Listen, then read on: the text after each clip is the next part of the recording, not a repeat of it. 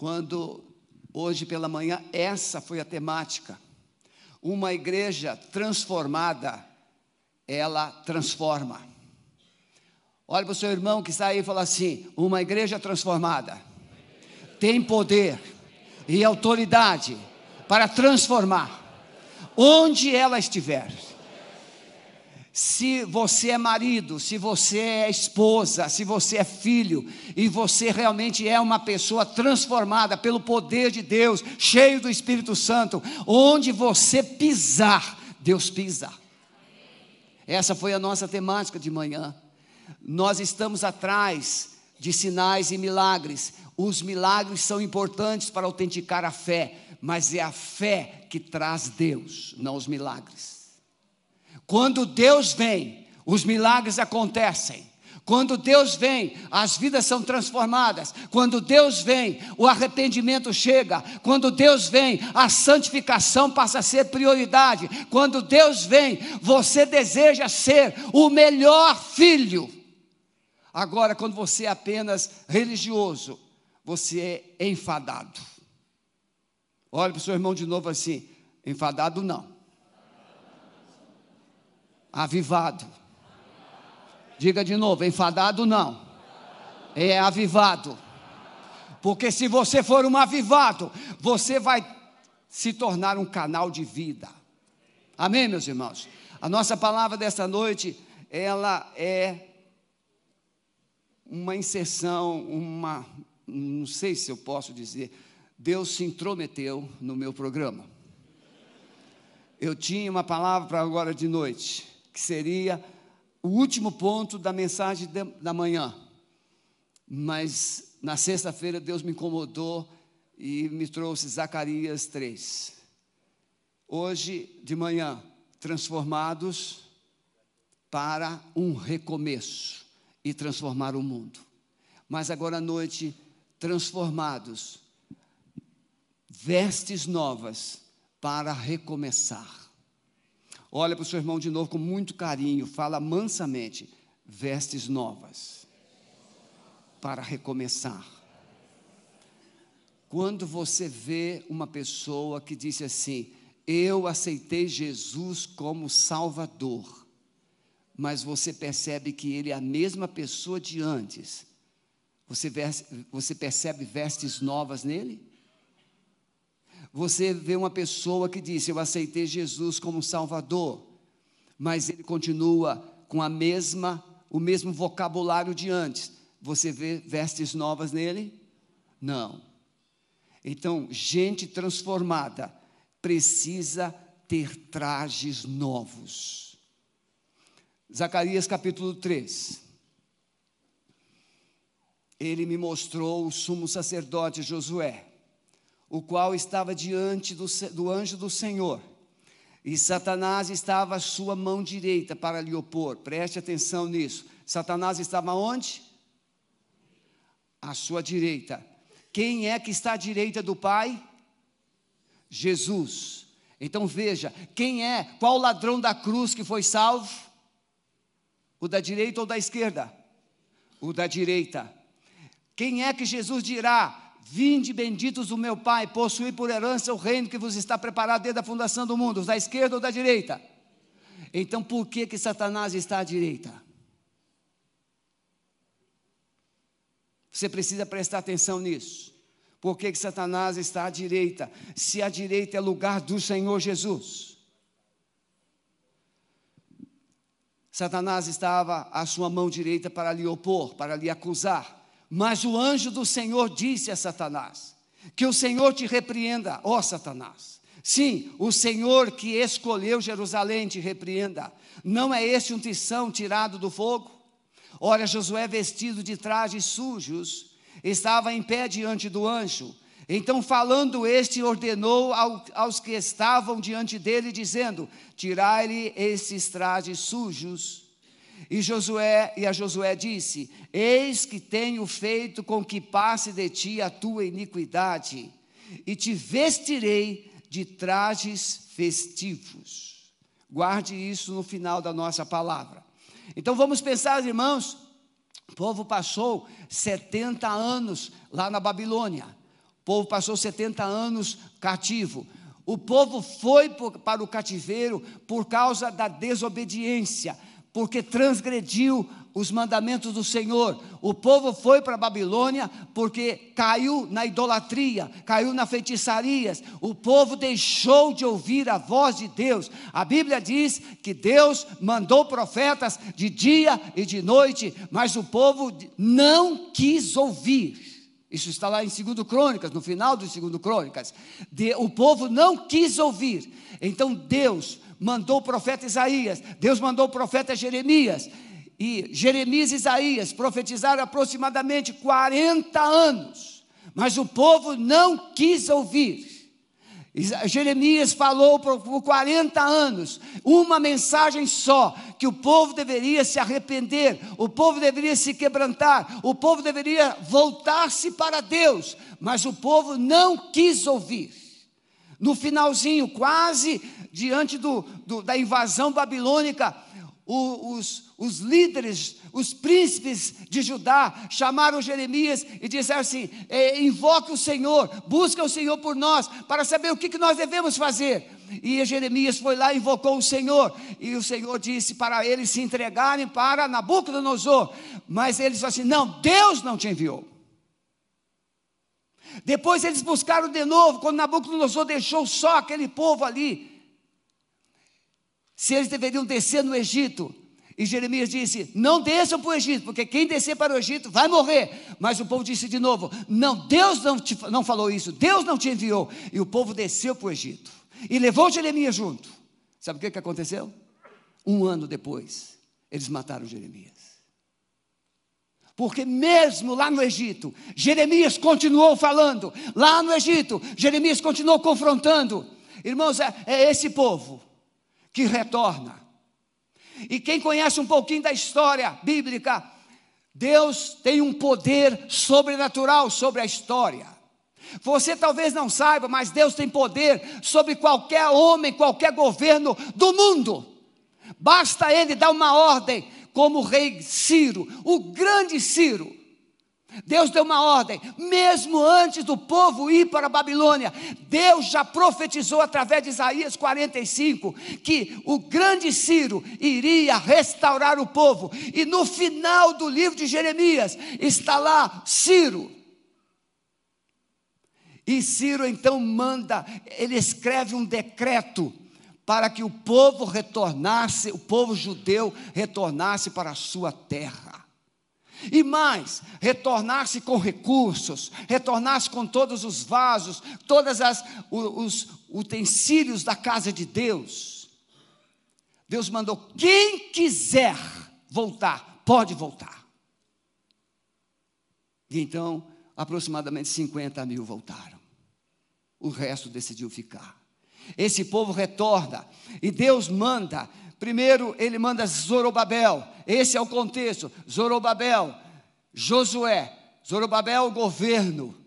Josué, vida espiritual, governo espiritual. Governo estabelecido, governo espiritual.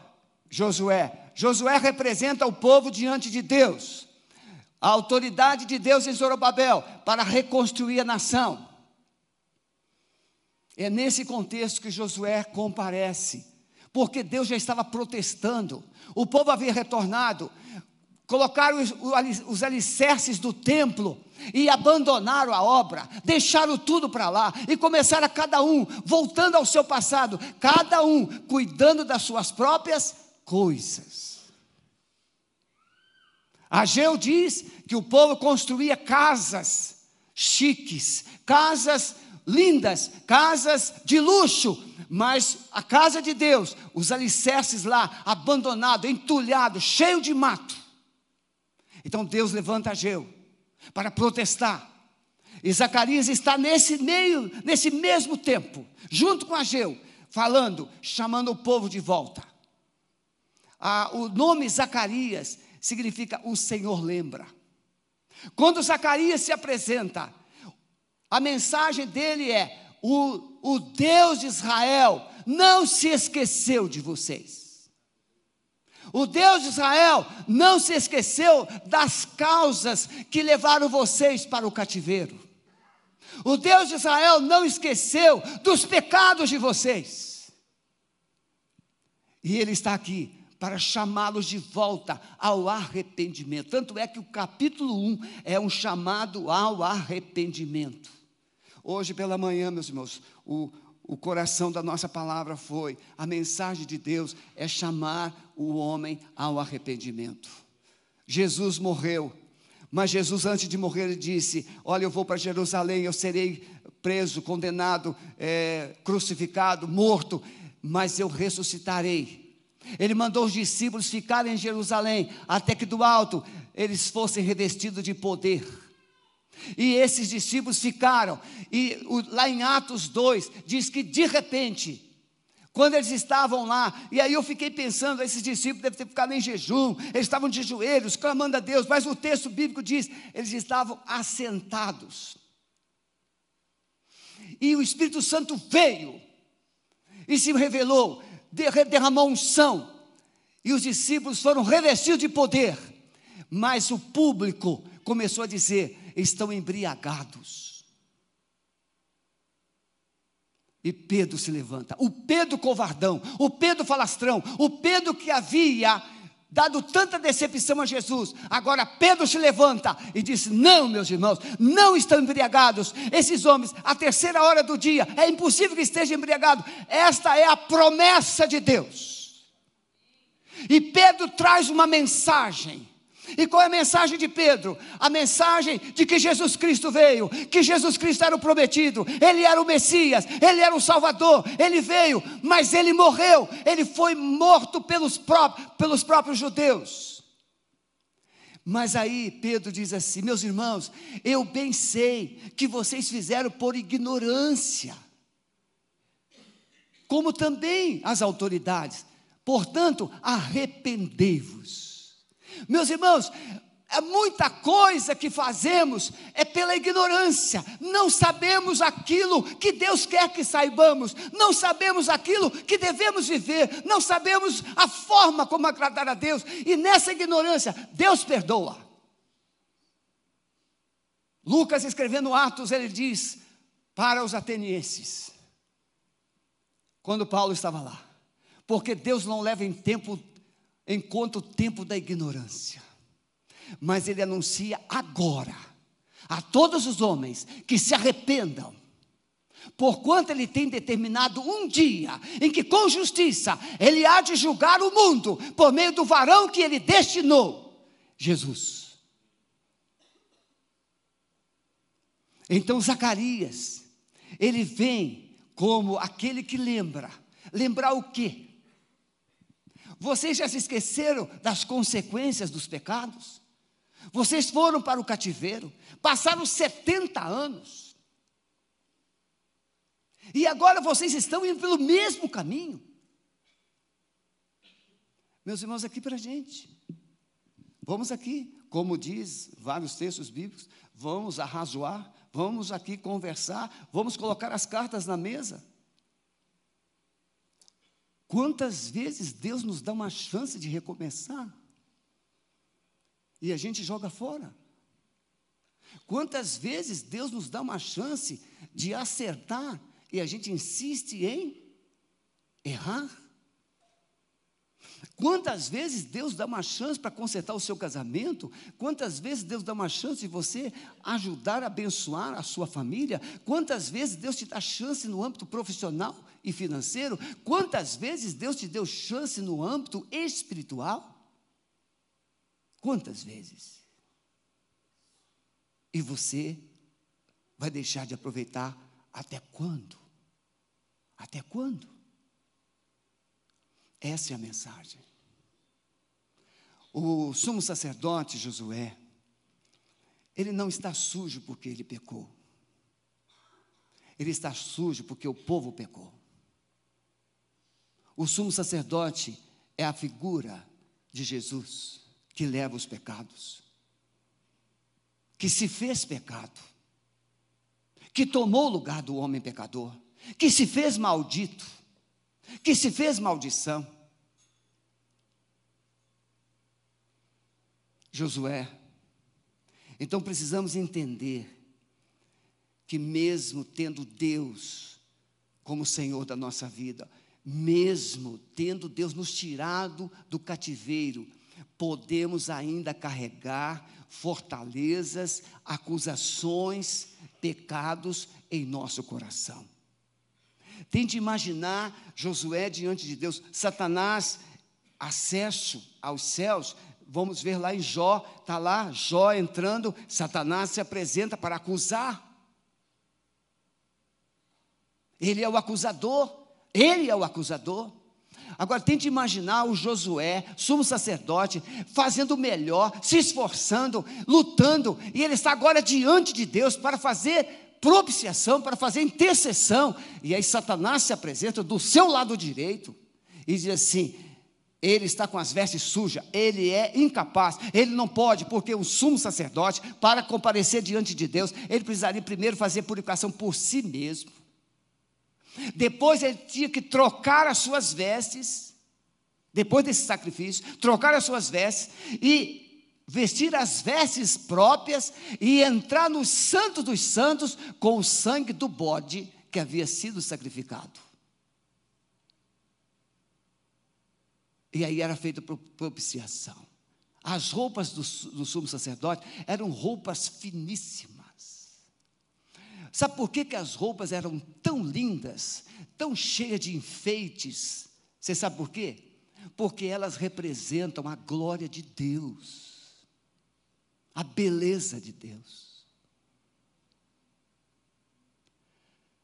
Mas quando Josué está ali diante de Deus, Satanás está dizendo: você é incapaz, você está impossibilitado, você tem pecados, a sua vida está suja, olha que trágico você está, você está imundo, você não pode, você não pode é, representar esse povo, você não pode justificar esse povo.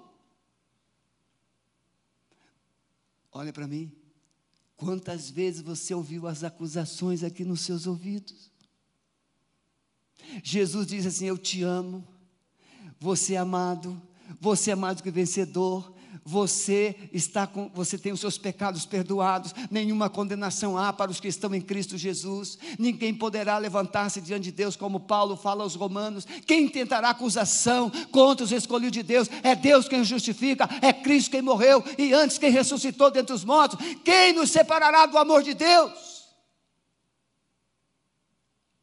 Nós temos essa palavra, mas lá no nosso secreto, lá na nossa vida individual, vem aquela voz: você é culpado, você está despreparado, você tem uma vida suja, você tem uma vida imprópria, e você é colocado na parede.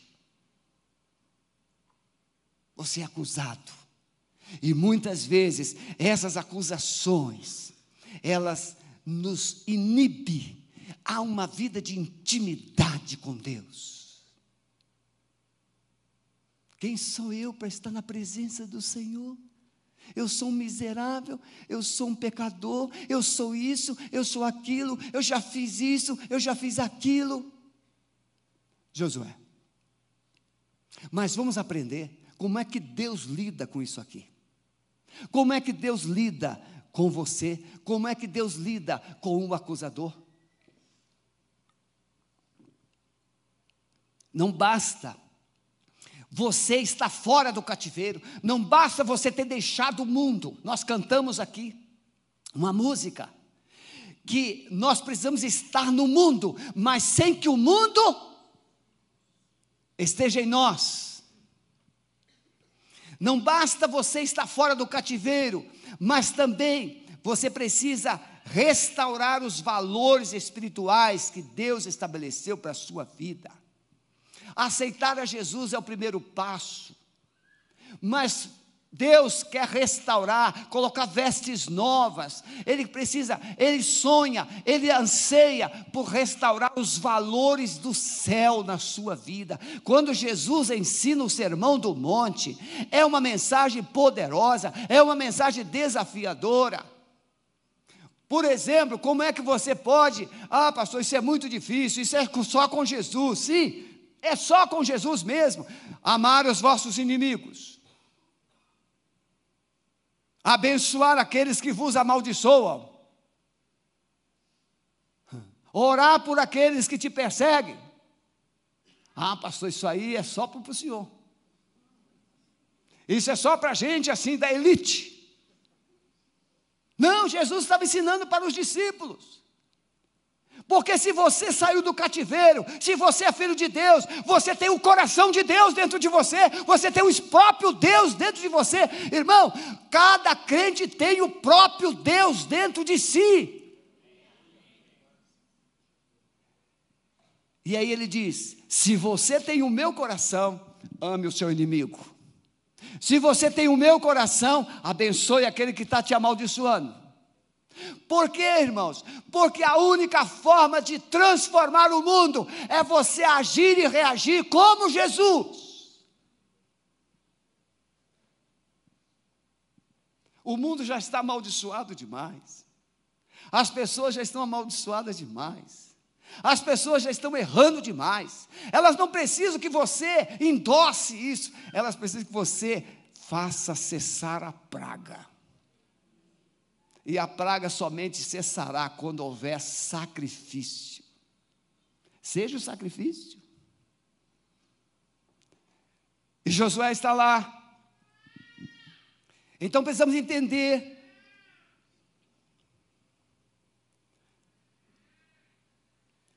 precisamos entender que, mesmo Deus tendo mudado a nossa história, mesmo Deus tendo nos livrado do pecado, precisamos entender que Deus não se contenta em que a gente vive somente fora do mundo e fora do cativeiro, fora da idolatria. Ele nos tirou da idolatria, da feitiçaria, do pecado para sermos filhos adoradores e sermos canais dele neste mundo. Irmãos, se cada crente fosse um canal de Deus, Todo prédio quase tem um porteiro crente. Quase todo. Pode fazer uma enquete, pode fazer uma pesquisa. Quase todo condomínio tem um porteiro crente. Se esse abençoado fosse boca de Deus e vivesse certo, pega dinheiro, paga. Trate bem as pessoas. Está no elevador, a vovozinha entrou, corra lá, abra, chama o elevador, pega as bolsas dela, coloca lá dentro. Seja o instrumento de Deus. Ah, aquele morador, pastor, é bocudo, ele me maltrata, ele é estúpido, ele é ignorante. Então sorria para ele. Quando eu cheguei em Curitiba em 2004, eu achava que os curitibanos eram igual os cariocas. Chegava no elevador, bom dia! Nada. Nada. Eu disse, mas meu Deus, que povo sem educação. E comecei a construir assim um, uma resistência. Não sei se Zezinho lembra disso. Até depois de um ano e meio, mais ou menos, eu já estava assim, né, com o meu é, cheio. E aí eu falei assim, Senhor, o que, que eu faço com esse povo? Aí Deus disse, você precisa parar de querer que eles te amem. Eu trouxe você para cá para você amá-los. Ah, é assim, Senhor. É assim mesmo. Aí eu cheguei do púlpito, no templo antigo, e falei assim: meus irmãos, quero pedir perdão. Porque eu queria que os curitibanos me amassem. Eu não sou carioca, eu sou capixaba. Mas eu vivia no Rio de Janeiro 31 anos e a gente, não é, é, o carioca é muito falador, fala com todo mundo, até com poste o carioca fala. E aí, Senhor, eu quero pedir perdão, Senhor, porque o curitibano não é assim. E aí eu cheguei do povo, disse, meus irmãos, quero pedir perdão, porque eu cheguei aqui querendo que vocês fossem iguais a mim, mas vocês não, irmão. Deus me disse que a partir de hoje eu sou curitibano. Aí a igreja ficou em pé, me aplaudiu de pé. Lembram disso? Os mais aqui, antigos, né, sabem disso. E acabou o problema. Não tente fazer o mundo ser crente. Seja um crente no mundo, para que o mundo saiba que ser crente é a melhor coisa do mundo. Aí você é um crente meia-boca. Um crente que ninguém quer ser igual. E como é que você quer que a pessoa seja crente? Não, seja um crente alegre. É? Como é que a gente canta? Deus não está morto? Deus não está morto. Aí você, como é que você canta lá? Hum. Ninguém quer ser como você, um crente mocoronga, triste, um crente sem vida, um crente sem alegria. Você tem que ter entusiasmo, porque se você revelar entusiasmo, aqui a minha vizinha, ela disse, pastor, meu marido quer correr com o senhor. Mas assim é mesmo, é? Ele disse que o senhor é muito alegre. Até hoje não quis correr comigo, porque ele tem dificuldade de correr. Eu disse, mas eu caminho, eu não vou. Se você for comigo, eu não corro, eu caminho. Até hoje ele também não quis caminhar ainda. Mas ele, fui surpreendido. Está aqui a Sueli, como testemunha. Pastor, meu marido falou que o senhor é muito alegre, o senhor está sempre assim alegre. Irmão, se você for de Jesus, até quando o tempo estiver nublado, você será alegre. Tem gente que acorda, olha assim pela janela, meu Deus, o tempo está feio hoje. Lá em Provérbios tem um, um versículo que diz assim: ah, o preguiçoso, tem um leão lá fora, não vou sair hoje não. O preguiçoso procura motivos para não sair de casa. Tem algum baiano aqui? Tem, tem. Conta-se as más línguas que um baiano foi confrontado e ele disse assim: Alguém falou assim, mas vem cá, me falaram aí que o pessoal não gosta de trabalhar, não gosta de trabalhar, não gosta de trabalhar. Não, isso é história, isso é história. Mas vem cá, ah, não, é realmente não gosta mesmo, não, não. Ele falou assim, mas vem cá. Aí o camarada encontrou um baiano, falou assim, mas vem cá, você não, não, mas nem um pouquinho, não, mas nem um tiquinho, não. Mas e se desse vontade de você trabalhar, o que, que você faria? Eu ficaria quietinho até a vontade passar. Você está entendendo? Tem gente que está ouvindo a voz de Deus e finge que não está ouvindo. Tem gente que Deus está, Deus, é, sabe que Deus fala assim, está na hora de mudar, está na hora de você juntar acampamento, mas finge que não está ouvindo, tal qual o preguiçoso. Arranja uma porção de desculpas. Ah, eu não quero ser crente como esses daí. Sim, não precisa ser como esses, mas pode ser como um crente verdadeiro. Então não basta tudo isso. 70 anos, meus irmãos o povo estava com o coração corrompido de novo. Salomão escreve, Provérbios 4, 23: Sobre tudo que você deve guardar, guarde o teu coração, porque dele procedem as saídas da vida. Se você não guardar o seu coração, a sua vida não será guardada. Porque de tudo que fala a boca, disse Jesus, está cheio o coração. Nós não enxergamos com os olhos, não, meus irmãos. Nós enxergamos com o coração. Quer ver um exemplo? O rapaz se apaixona por uma moça feia. Conhece moça feia?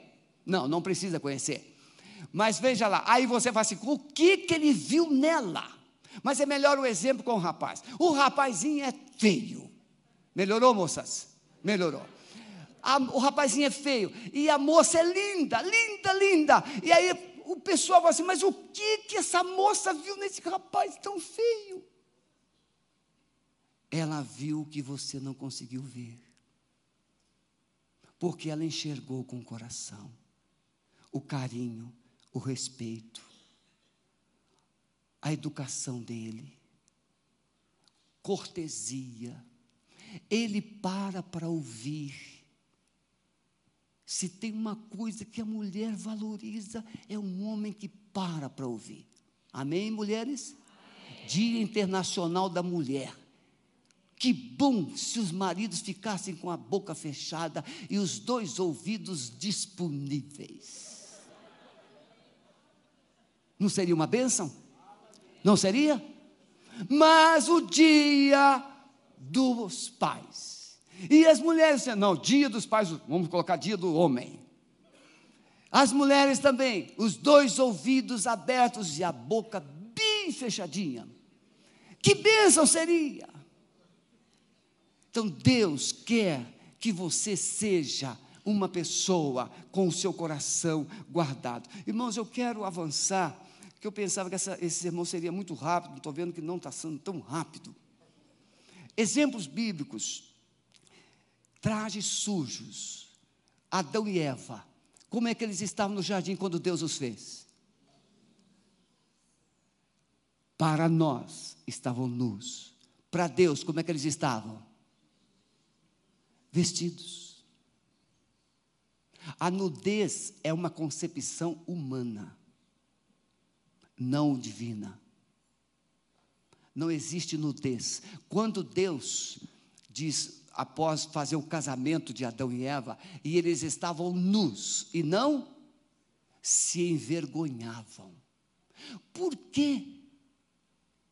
que Adão e Eva estavam nus e não se envergonhavam?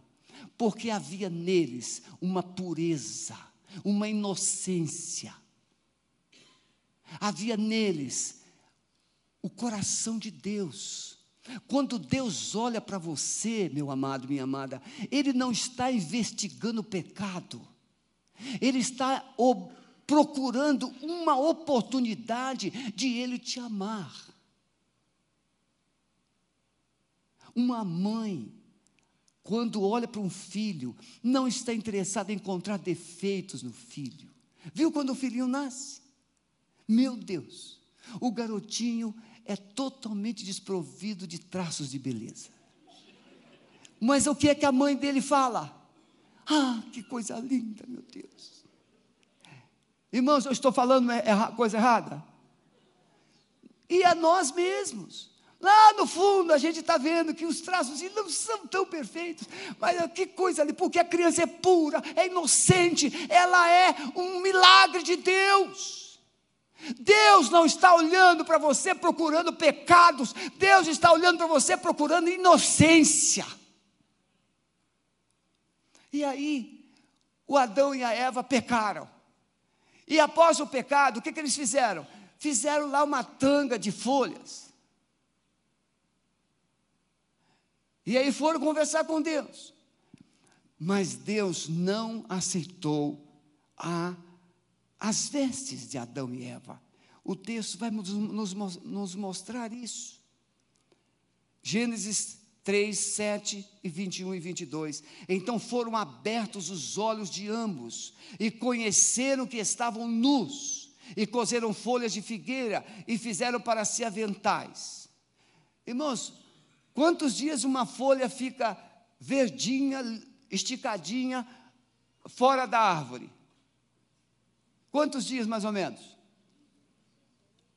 Então tem trajes que têm validade muito rápida. E Deus falou assim: não, vocês precisam de trajes que tenham validades eterna. Uma validade eterna. E chamou Deus a, a, o nome da mulher Eva, porquanto era mãe de todos os viventes. E fez o Senhor Deus a Adão e a sua mulher túnicas de peles e os vestiu. Aonde Deus arranjou pele? Ele precisou sacrificar um animal, um cordeiro, possivelmente.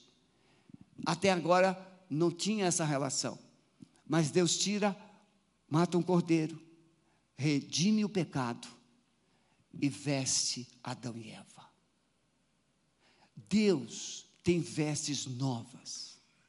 Mas para recebermos vestes novas, nossos pecados precisam ser primeiro purificados. Purificados, precisam ser perdoados. Tem uma outra expressão ou uma outra parte bíblica, o filho pródigo ele é recebido com alegria. Irmãos, o filho pródigo, alguém sabe que quanto tempo o filho pródigo ficou fora de casa?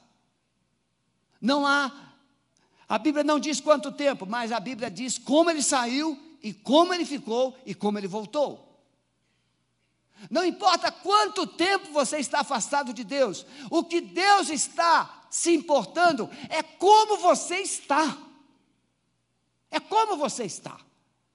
E o filho pródigo estava perdido, estava morrendo.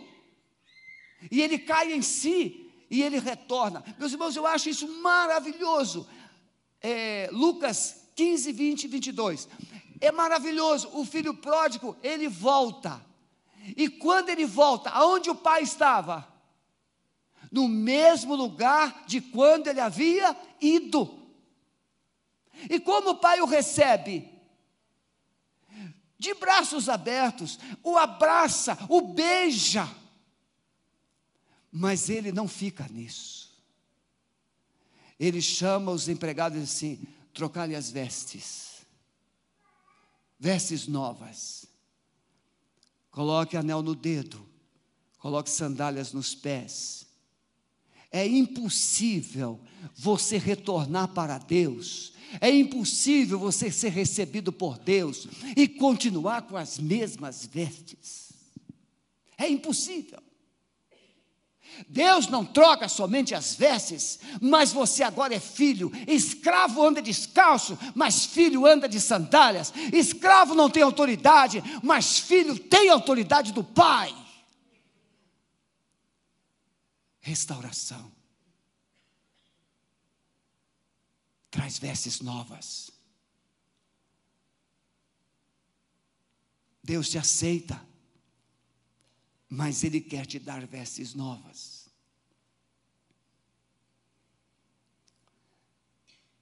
Precisamos entender que o mesmo Deus que liberta do cativeiro é também poderoso para trocar as vestes. Feche seus olhos um segundinho e começa a pensar. Com que vestes Deus está te vendo?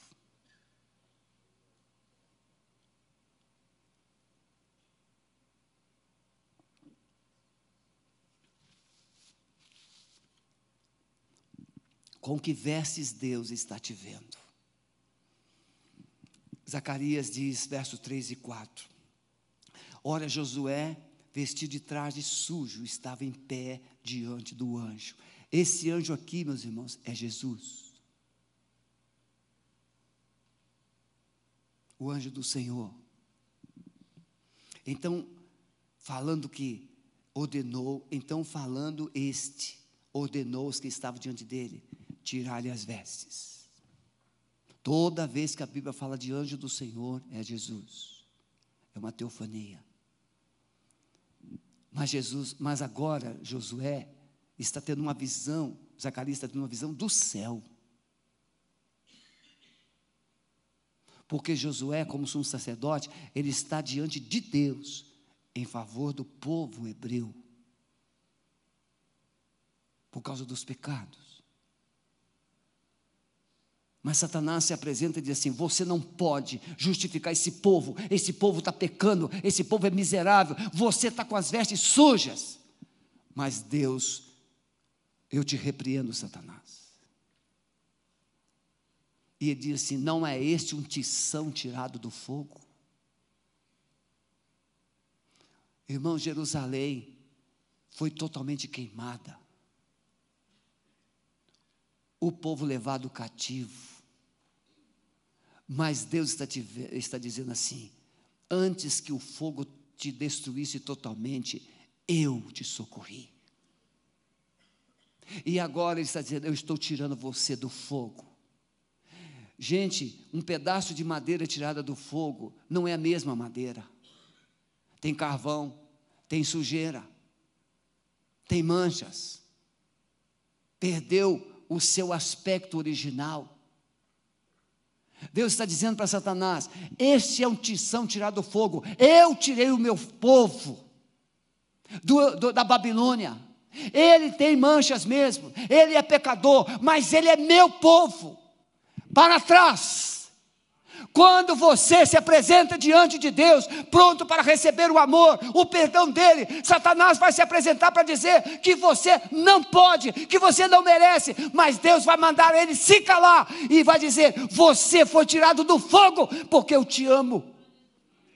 Quantos aqui já se sentiram como tirados do fogo? A sua vida esteve lá no abismo, a sua vida toda torta, a sua vida perdida, mas Deus te arrancou lá do fogo. E Ele não quer se contentar somente em tirar você do fogo, mas Ele quer colocar vestes novas. Ele quer ver a glória dele na sua vida, vestes novas, como diz Isaías 61, que daqui a pouco nós vamos ler. Carvalho de justiça, vestes de louvor. Então precisamos entender que Satanás fará de tudo para impedir que sua vida de serviço e adoração a Deus prospere. Quem é você para estar no altar? Quem é você para adorar? Quem é você para servir? Olha que vida você teve e tem. Josué, vestido de vestes sujas, estava diante do anjo, então, falando, ordenou que os que estavam diante dele, dizendo: Tirai-lhe as vestes. E ele lhe disse: Eis que tenho feito com que passe de ti a tua iniquidade, e te vestirei de trajes e vestes novas. Quem nos veste com trajes novos é o Senhor. Nós vamos ver daqui a pouquinho Apocalipse, quando o, o João vê a visão do céu. Quem são estes, Senhor? De onde vieram? Trajes brancos, trajes novos, de linho. Podemos ter um acusador, mas também temos um defensor. Olha para o seu irmão, diz assim: ó, você pode ter alguém te acusando do seu pecado. Mas diga, não, diga mesmo. Você pode ter alguém te acusando do pecado. Mas tem alguém para te defender do seu pecado. Veja, Jesus não está te defendendo para você continuar pecando. 1 João 5,18 diz: Aquele que é nascido de novo não vive pecando, antes santifica-se a si mesmo, e o maligno não lhe toca. Se você nasceu de novo, você não vai ter mais prazer no pecado. Se você nasceu de novo, vai ter vestes limpas e você não vai querer se manchar. Ah, meus irmãos, quem aqui já teve um terno branco? Quem aqui já teve aquela roupa especial? Deixa para lá. É, eu estava lembrando, uma vez eu estava no ponto do ônibus, lá no Rio de Janeiro, e tinha um buraco assim, tinha chovido, tinha um buraco assim no ponto do ônibus, todo ponto de ônibus tem buraco. Tinha um buraco, e aquela, o asfalto estava, aquela água da cor do asfalto. E tinha uma pessoa de terno branco. Coitadinho. O ônibus veio, a roda bateu naquela poça. Todinha. Eu tive que virar o rosto para não rir. É quase impossível. Ele também não conseguiu, ele ficou, olhou para ele. Já aconteceu isso com você? Já aconteceu? Você já pensou, já pesou numa, já pisou numa coisa que não deveria ter pisado? E você sai tentando se limpar? Não tem jeito, tem que trocar o calçado. O troço fede. E aquele camarada, aquele rapaz olhou para a roupa dele, ele olhou para o olho, olhou para ele. Ele virou as costas, saiu triste. Foi para casa trocar de roupa ou desistiu da saída daquela noite. Trocar vestes, vestes limpas. Podemos ter um acusador, mas temos um defensor. Em João, 1 João 2, 1 e 2, meus filhinhos, estas coisas vos escrevo e vos escrevo para que não pequeis, mas se alguém pecar, Olha só, irmãos, eu estou escrevendo isso aqui para vocês não pecarem, mas se porventura vocês chegarem a pecar, temos um advogado. O diabo vai apontar, olha o que, que você fez, olha o que, que você fez, mas aí Jesus vai dizer assim: me dê a mão, me dê a mão, eu te tiro daí, e eu troco as suas roupas. Mas eu quero te perguntar: qual é a condição para Jesus trocar suas vestes? arrependimento. Jesus não tem uma loja nova para te dar roupa nova todo dia.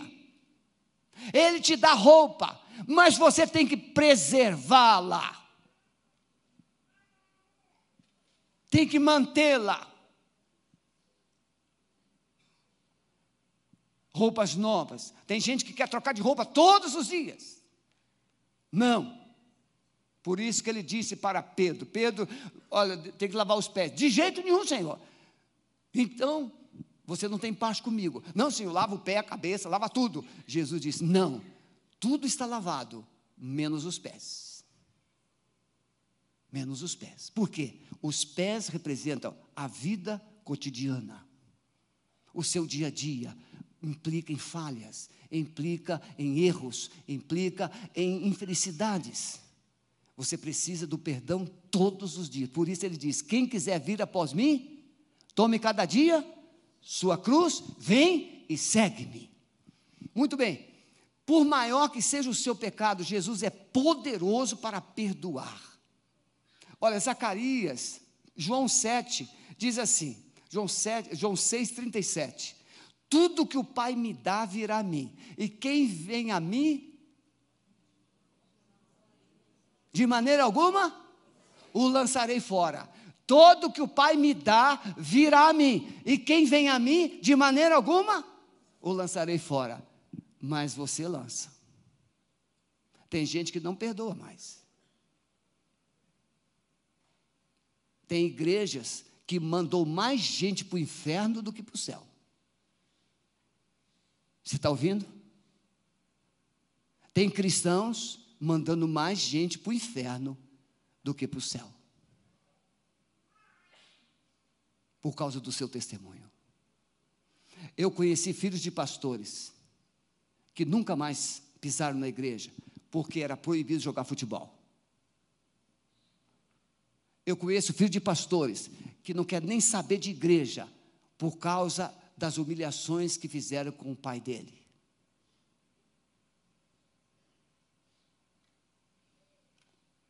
Jesus, Ele está. Quem, quem o Pai me dá, virá a mim. E quem vem a mim, de maneira alguma o lançarei fora. Eu preciso terminar. Por maior que seja o seu pecado, visto que, com o grande sumo sacerdote, Jesus Cristo, Filho de Deus, que penetrou nos céus, retenhamos firmemente a confissão, porque não temos um sumo sacerdote que não possa compadecer de nossas fraquezas, porém, um, Jesus, que como nós,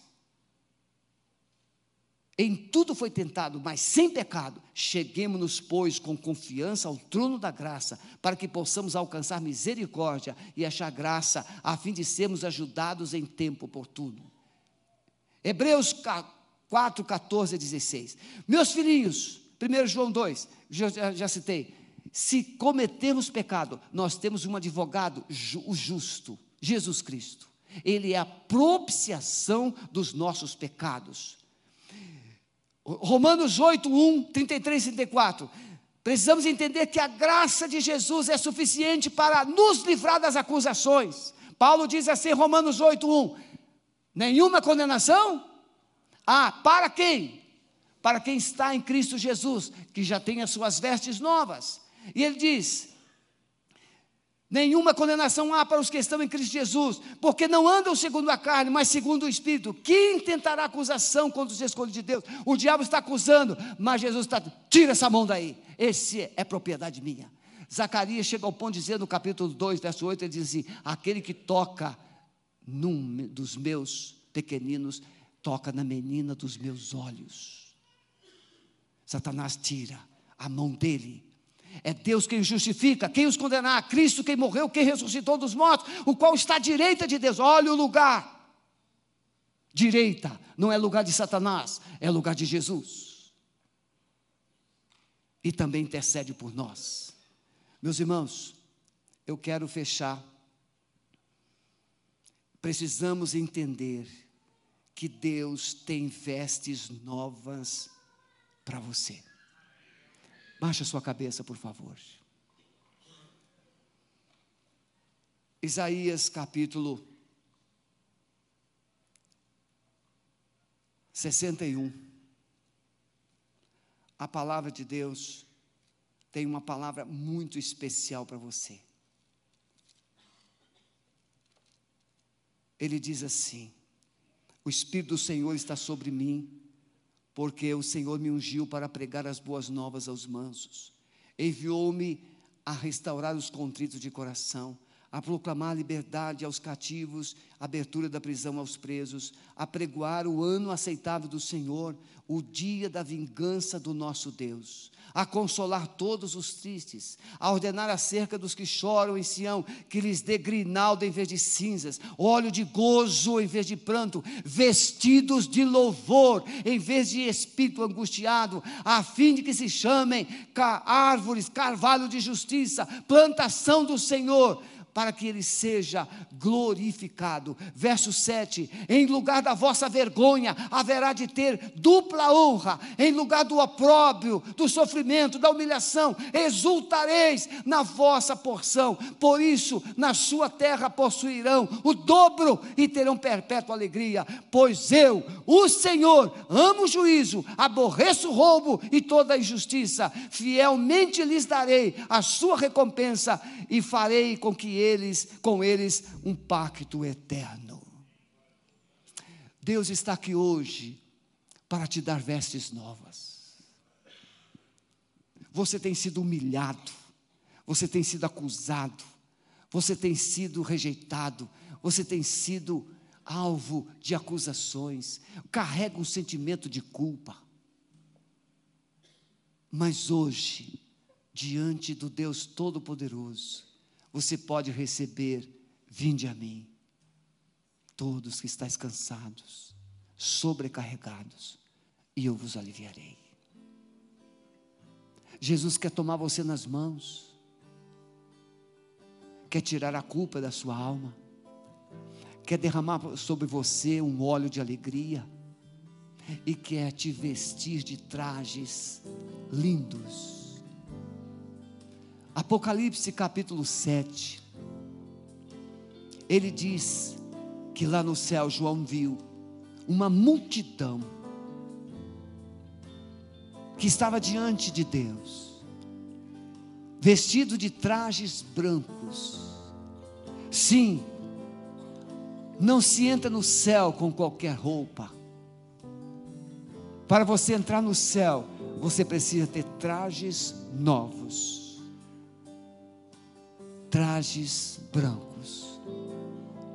Ou seja, sua culpa precisa ser deixada na cruz, seus pecados perdoados pelo sangue de Jesus, e você receber um novo nome, uma nova identidade, uma nova vida e novas vestes. Você nesta noite entende que precisa de vestes novas? Você quer trocar de vestes? Senhor Jesus, eu estou cansado dos meus esforços. Eu preciso do teu perdão, eu preciso da tua graça, eu preciso do teu amor. Senhor, troca as minhas vestes. Se você quer hoje receber vestes novas, através do perdão de Jesus, através do amor de Jesus, deixe o seu lugar e venha aqui à frente. Eu quero orar por você, em nome de Jesus. Pode vir. Aleluia.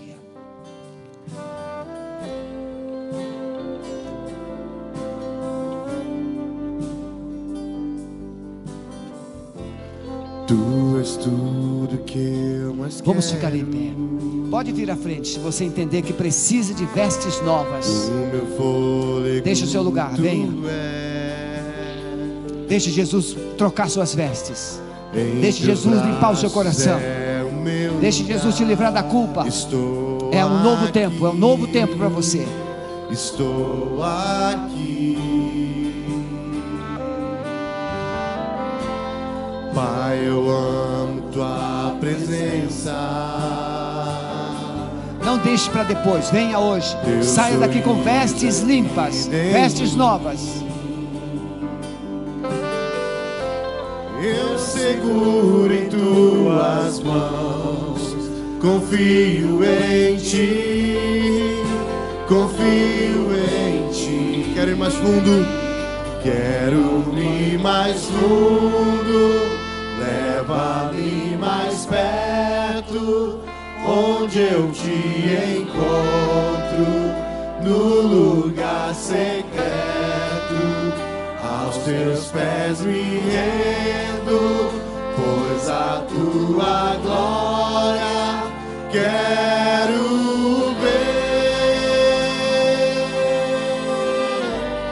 Você poderá ver a glória de Deus, porque o sangue de Jesus te dá livre acesso. Se confessarmos os nossos pecados ao Senhor Jesus Cristo, Ele é fiel e justo para nos perdoar os pecados e nos purificar de toda injustiça. Ele está aqui para te perdoar. Pastor Maurício, está lá atrás. Eu, eu gostaria que no final desse culto, você que está aqui à frente, Alisson, por favor. Tem uma pessoa ali precisando de ajuda. Você vai lá, procura o pastor Maurício lá no estande, deixa o seu nome, porque porque você precisa de acompanhamento. Você precisa de ajuda. Você precisa ser amado. E ele vai te ajudar nessa caminhada, tá bom? Amado Espírito Santo, o Senhor está aqui. O Senhor trouxe essas pessoas aqui no teu altar. Eu profetizo que as vestes sujas estão sendo retiradas. As vestes sujas estão sendo retiradas. Em nome de Jesus. Bota assim. Isso. As vestes sujas estão sendo arrancadas. Eu visto você agora com vestes de louvor. Eu visto você agora com vestes lavadas no sangue de Jesus, porque lá no céu as vestes brancas, disse o anjo, foram lavadas no precioso sangue de Jesus. Eu profetizo que você está sendo lavado no sangue de Jesus. Senhor, cada vida aqui, toda palavra de acusação, toda intimidação está sendo agora calada, cessada no poder do nome de Jesus. Vestes novas vestes limpas para te louvar e para te adorar em nome de Jesus. Amém? Vocês que estão aqui à frente, olhem para mim um minutinho. Ao sair daqui, você vai ouvir na sua mente. Não, está pensando que aquele pastor falou lá, acha que isso tudo resolveu? Não é bem assim. Você ainda tem muito pecado, você ainda tem muito problema você vai mandar essa voz se calar. Você está ouvindo? Você vai falar assim: cale-se. Porque a partir de hoje, Jesus é o meu defensor. Ele que vai tratar da minha vida com você, Satanás. Não deixe Satanás te convencer. Diga assim: Satanás, se cale. Porque a partir de hoje, quem vai resolver os meus problemas com você é Jesus. Ele é o meu advogado. Amém? E é nessa, nessa fé que você vai sair daqui, pulando de alegria, vibrando. Acabou o choro, acabou o luto, acabou vestes de cinzas, agora é veste de louvor. Aleluia! Deus abençoe. Pode voltar para o seu lugar. Vão na paz, em nome de Jesus. Deus abençoe.